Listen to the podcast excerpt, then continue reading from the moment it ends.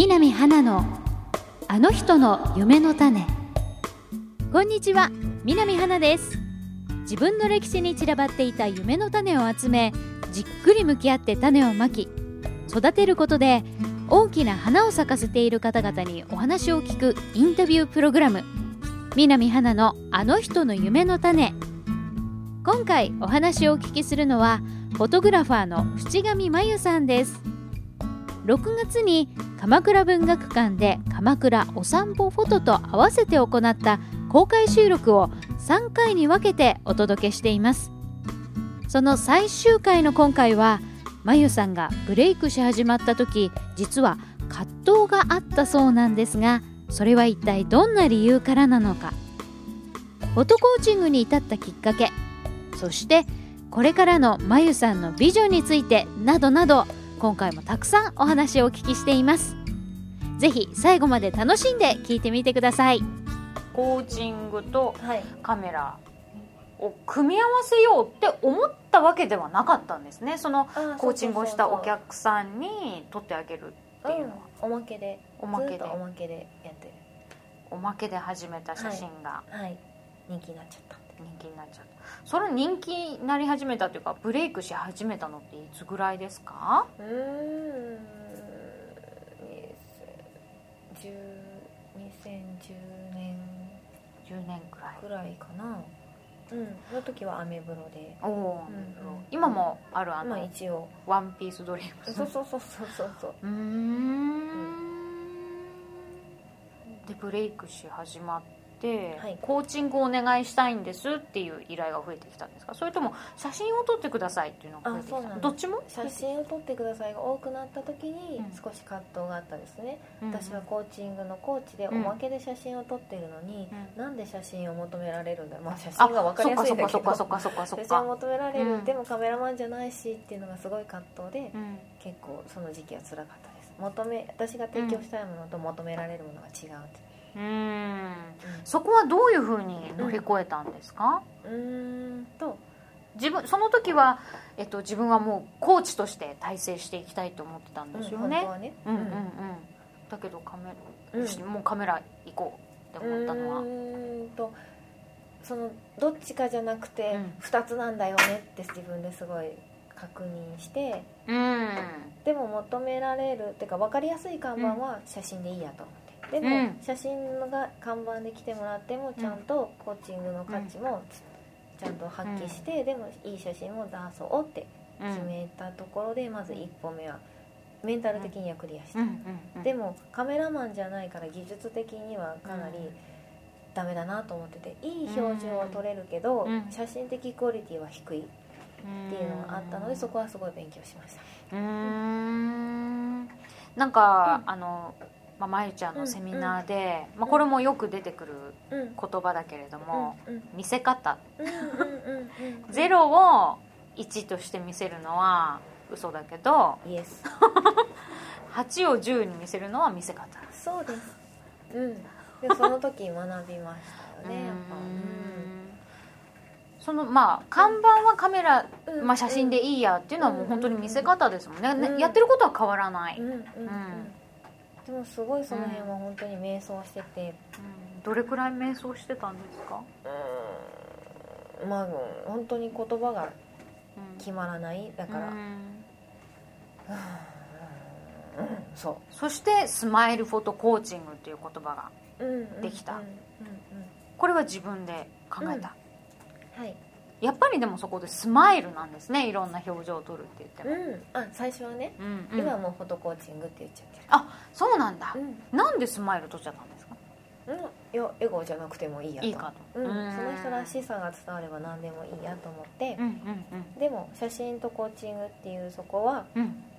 外せないなと思ってもフォトコーチングだけにしましたそこ軸ですね、でもねその、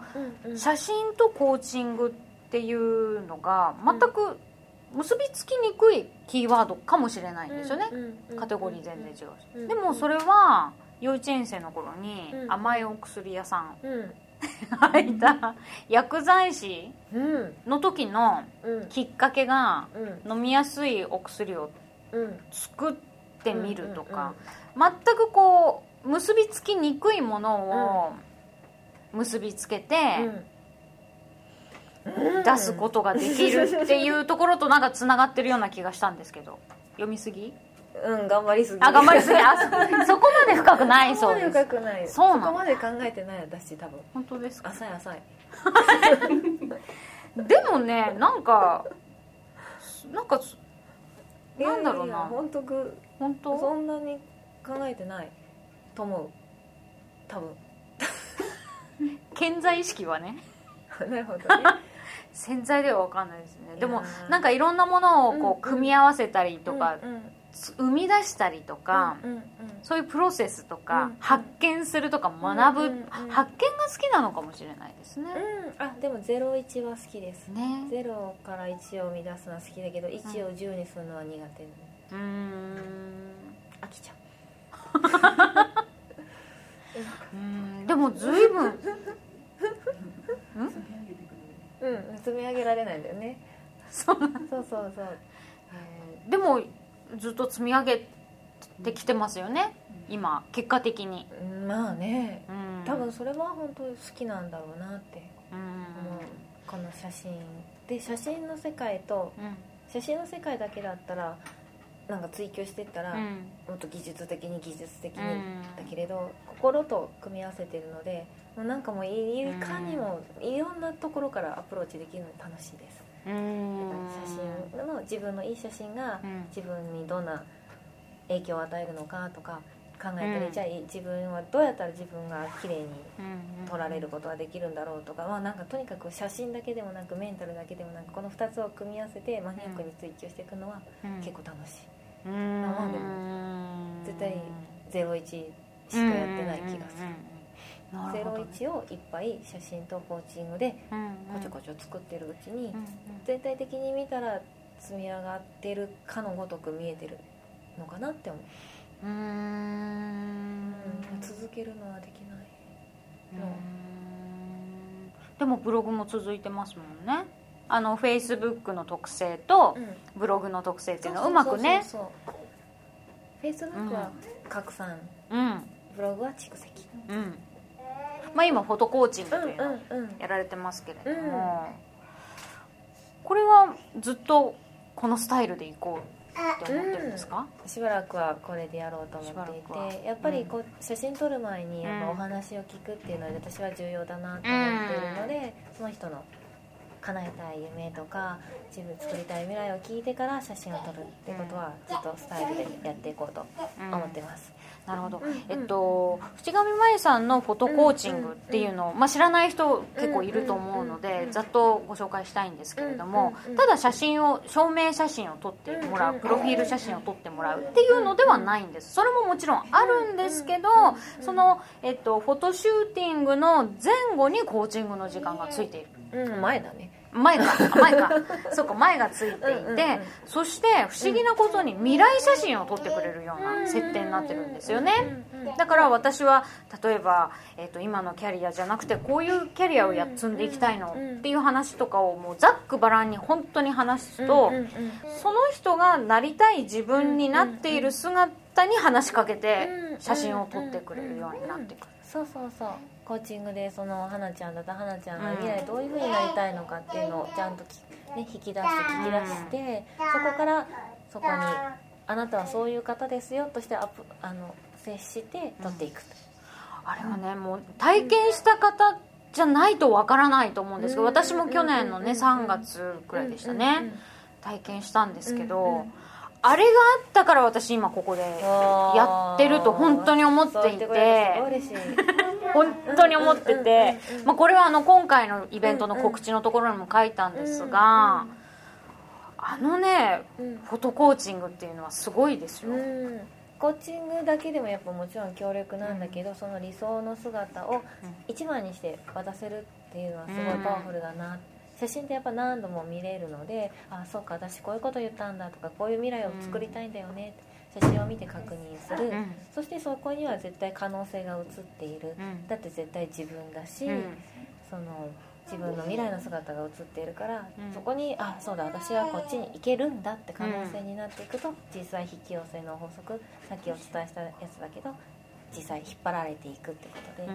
未来を撮る写真なんだけど未来を作っていく写真としてお客さんに渡してます。そうですね。あのそのフォトコーチングを受けた時に、最初ものすごい違和感があったんです。最初何分間か、何を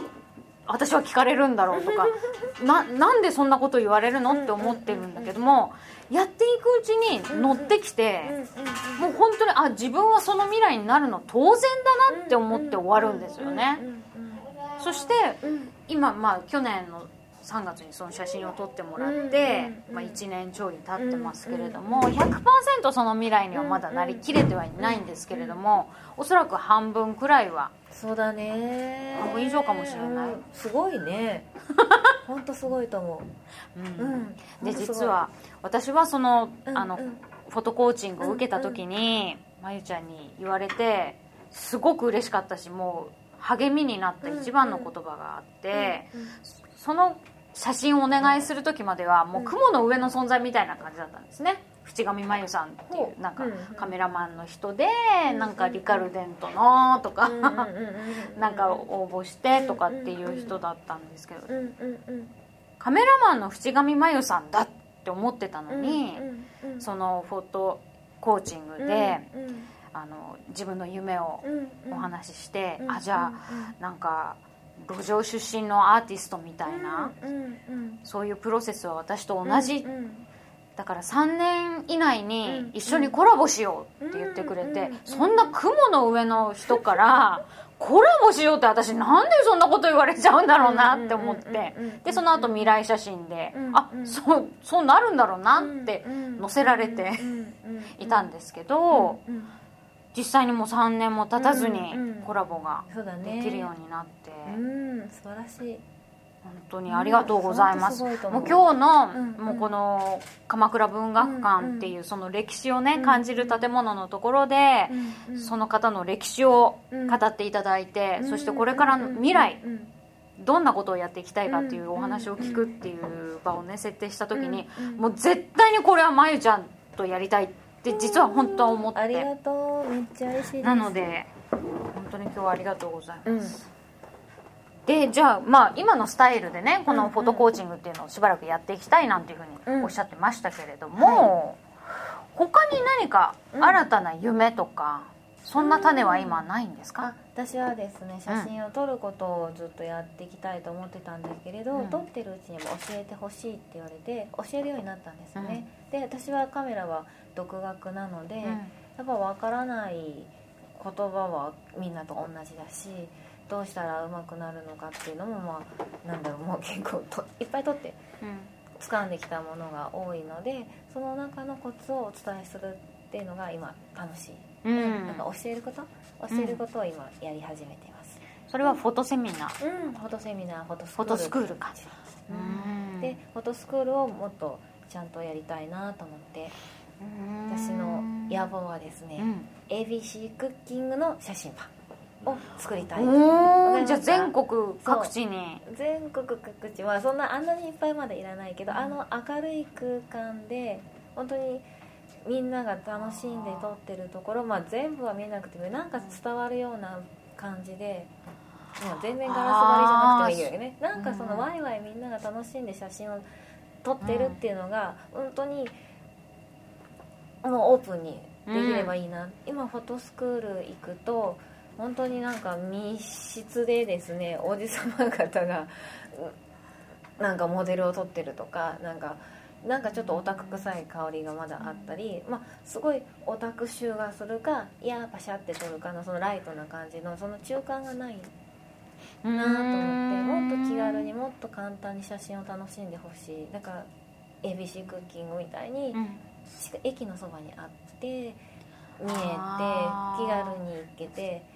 体験してもらってみたいなのはすごい憧れてます。すごい分かりやすい、あの ABC クッキングスクールがお家の近くにない方ちょっとねあの説明させていただきたいんですけれどもなんかイオンモールとかララポートみたいなところにあるクッキングスクールなんですけれどもそれはあの通路のところからほぼガラス張りになっていてすっごい楽しそうなクッキングねいつも見れて。あなんか私も混ざりたいと思ってりたいと思う。んですよ、うん。そうするとうまい具合に体験セッションとかいうのがあってお茶を立ててみるとか、うんうんもういろんなものがあって、そう、ね。もっと気軽にもっとオープンに写真って楽しめる場が欲しいなってうーん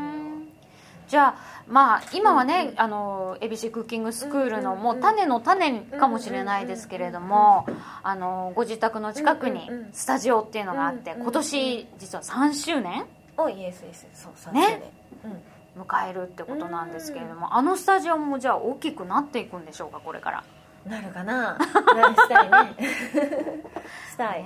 で本当にん本当に夢はですね、そう ABC クッキングみたいにオープンな場所があってそのフォトコーチングみたいな感じで、まあ、どんどんどんどんみんながスタジオを使っあ教えるとこもあってスタジオを使ってもらえるようなところもあってそしたらどんどんね気軽に撮れるのにな撮れるなってスタジオもうん万円かかって借りるとかじゃなくてライトに貸してあげたいなとか思ってます。なるほどね、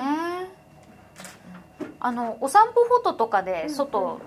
にみんな一眼レフとかを持って撮っていったりとかするとうんうん。うん人から見られたりとかしますよね。その時ってやっぱりうん。うんあ楽しそうだなって思って見てると思うんですよみんな。絶対楽しんでやってるの分かるから。それがなんか全国のいろんなところのモールにうん。エブシクッキングスタジオみたいにあったら気軽にうん。ね行ってみたくなるしうん。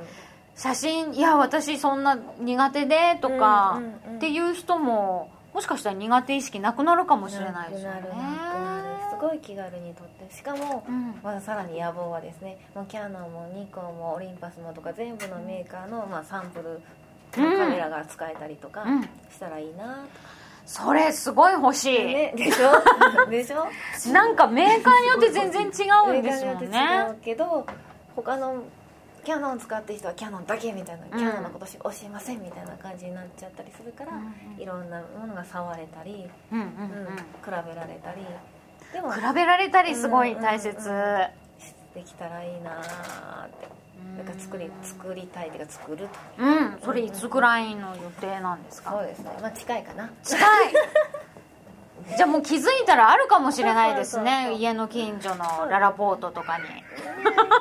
それはすごい素敵で写真はもっともっと本当に身軽にね身軽にっていうか気軽に楽しんでもらえるといいなって。うんこの間っていうか、まあ、ちょっと前からい。まいちゃん言ってますけれども、写真はコミュニケーションツール。フォトコミュニケーションというのを進めていきたいっていうふうにおっしゃってましたけれども、まさにそうですよ写真ねコミュニケーションツールなんですよ。それうんがフィルムの時代だったらやっぱできなかったんだけどデジタルになったらすぐ渡せたりする写真。うん。撮って渡したらもう本当に無料のプレゼント、うん。もうそれで「あありがとう」って絶対喜ばれる。うんそうですごい強い今日はあのインスタンあれ何でしたっけ？えっとチェキ？チェキ。チェキのプリンターみたいのも今ねうん。持ち運びができて。やっぱりめちゃめちゃ嬉しいですもんねあれ本当嬉しかっった。実は今日、あのこの会場にもそれを持ってきてくれて、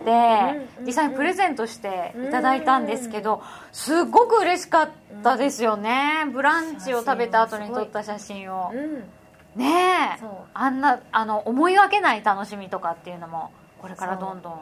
生まれていく。絶対その場で、うん。その時しか撮れないものが絶対あって、うん。それをもう渡す。うんうん時間と空間を一緒に過ごした証がやっぱ一枚になるので、うん。うんそれはすごいパワーです、うん。写真は。なるほど。じゃあもうこれからはもうそのフォトコミュニケーションを、うんうんうん。あのもうどんどんどんどんプレゼントしていけるような場であり、はい。機械とか。フォトコミュニケーションも商標取れそうなんで、おお。私のものに。お。なるほど、うん。じゃあますます広がっていきますね、はいやっていきたいと思ってます。これから楽しみです。ありがあととうございます。楽しみですしこれからもよろしくお願いします、よろしくお願い。ということで。はい。今日はあの渕上真由さんにいろいろお話をお聞きしました、ありがとうございました南花のあの人の夢の種。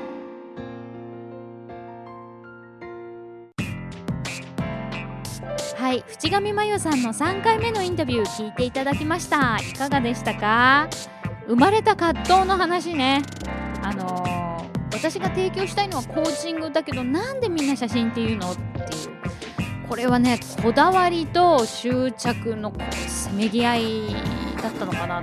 でもやはりあのさすがですよね。あのその時にどっちかじゃなくてどっちもなんだよねっていうことに気づいてまあじゃあ看板は写真でもいいやってことに気づいたっていうとこ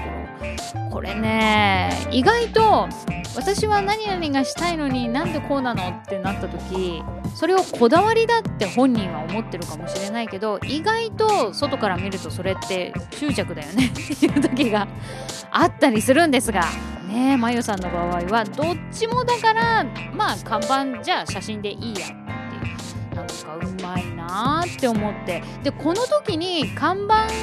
は写真でもいいやってもしも思っていなかったとしたらフォトグラファー淵上真由っていうのは存在しなかったんだなと思うとこれはねすごい選択だったなと思いますよね。そして、まあ、スマイルフォトコーチングっていうのがスタートしたんですけれどもスマイルを取ってしまったのは何でって言った時にいや別に笑顔じゃなくてもいいかなと思ってっていうところもなんか潔さとか感じますよね。別に笑顔じゃなくてもフォトコーチングは変わらないっていうのがねかっこいいなと本当に思いました。そして新たな夢はっていうところで野望のようなものをね聞かせていただきました。ABC クッキングスクールのようなフォトスクールを作りたい。そういったところでもっと気軽に楽しく体験してほしいです。っていうことをねおっしゃってて。これはね見てみたいなって思いません？思ったでしょ？なんかあの ABC クッキングスクールって本当になんか楽しそうだなっていうのがすごく分かってワクワクするところなのでそれがねまゆちゃんのフォトスクールだとしたらもうなんか張り付いてこう見たくなっちゃうななんて思いましたね。こう写真を撮ってるうちに教えてほしいっていう風に言われるようになった。で今さまざまな形で教えることを楽しんでいるっていう風におっしゃってましたからやっぱりねそういったところでますます楽しさを、えー、増していくんだろうなと思ってこれはね是非あの実現してほしいなと思います。そしてそのあの ABC クッキングスクール式のフォトスクールではあのいろんなメーカーとか関係なくろんなサンプルが使えたらいいっていうことも言っててね。これもねウェルカムですよね。今回のインタビューの中で私がちょっと話しましたけれども去年、えー、未来写真というのを淵上真由さんに撮っていただいて本当にそれ以来、えー、自分がやりたかったことっていうのが実現してまあそのスピードが加速したんですよね。そしてまあ1年経ってこうして夢の実現を加速させてくれたその先生に私がインタビューさせてもらうっていうのは本当に私にとって、まあ、当時は大きい夢だったんですけれども今はなんか夢の通過点をきっちりあの通過したっていう感じがしてね本当に今回のあの淵上真由さんのインタビューっていうのは、まあ、公開収録っていう新しい試みもしましたし、えー、本当に特別な方のインタビューだったっていうことで本当に私の中では一つ大きなあのプロジェクトだったんですね。写真はコミュニケーションツールっていうふうに、えー、淵上真由さんおっしゃってましたけれども写真を通じてコミュニケーションというのをどんどん追求していくのが真由さんならば、えー、私は話すこと、えー、そして動画とかそういったことで、え、人とコミュニケーションを取ることっていうのを追求していこうかなと思います、えー、これからも、えー、ますます真由さんにいろいろ教えていただきたいなと思っている次第です。ということで淵上真由さん今回は本当にありがとうございました。南花のあの人の夢の種。次回もどうぞお楽しみに。